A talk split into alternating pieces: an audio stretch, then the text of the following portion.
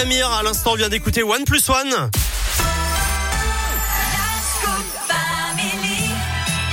Bienvenue à vous, ici sur Radio Scoop dans la Scoop Family. C'est l'heure de la Terre, la Pierre et vous avec vous, Philippe Lapierre. Bonjour. Bonjour Eric et bonjour à tous. Et aujourd'hui, on va parler d'un défi, le défi dingue d'un écolo, d'un jeune sportif. Oui, il s'appelle Nicolas. Il a fondé l'association Green Nico Tour et il est en train de réaliser un exploit sportif doublé d'un geste écolo. En fait, Alors, cet éco-aventurier court tous les jours plus de 30 km en ramassant les déchets. Au total, plus de 4000 km en courant pendant 120 jours, 116 étapes dans 11 régions. Il était d'ailleurs en Auvergne-Rhône-Alpes il y a quelques jours seulement.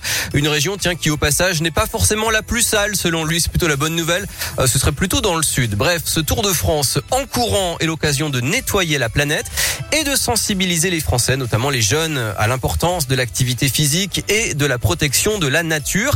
À chaque étape, il organise des ramassages avec des enfants et ce qu'il trouve est assez hallucinant. Nicolas Van den Elsken. Sur euh, chaque étape, ramasse principalement les masques pour interpeller sur cette nouvelle pollution. Les masques n'existaient pas il y a deux ans.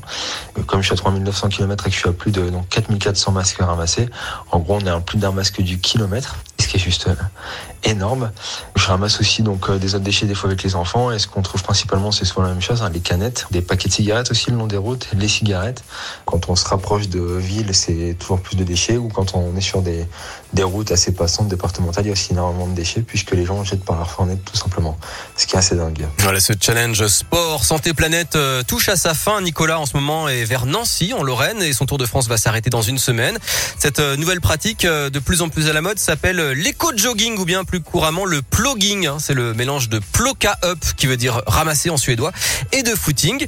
On peut le faire dans son quartier pour euh, nettoyer les rues avec simplement euh, une paire de gants et un sac poubelle et ça permet en plus de faire du fractionné, courir, s'arrêter, courir, Pourquoi vous s'arrêter. me regardez quand vous dites ça Un très bon entraînement pour le cardio, Eric. Merci beaucoup, Philippe. La Terre, c'est une super idée, hein, cependant. Ouais. Euh, la Terre, la Pierre et vous que vous retrouvez en replay sur radioscoop.com. À tout à l'heure, à, À plus, plus. tard, Philippe. La suite des tubes avec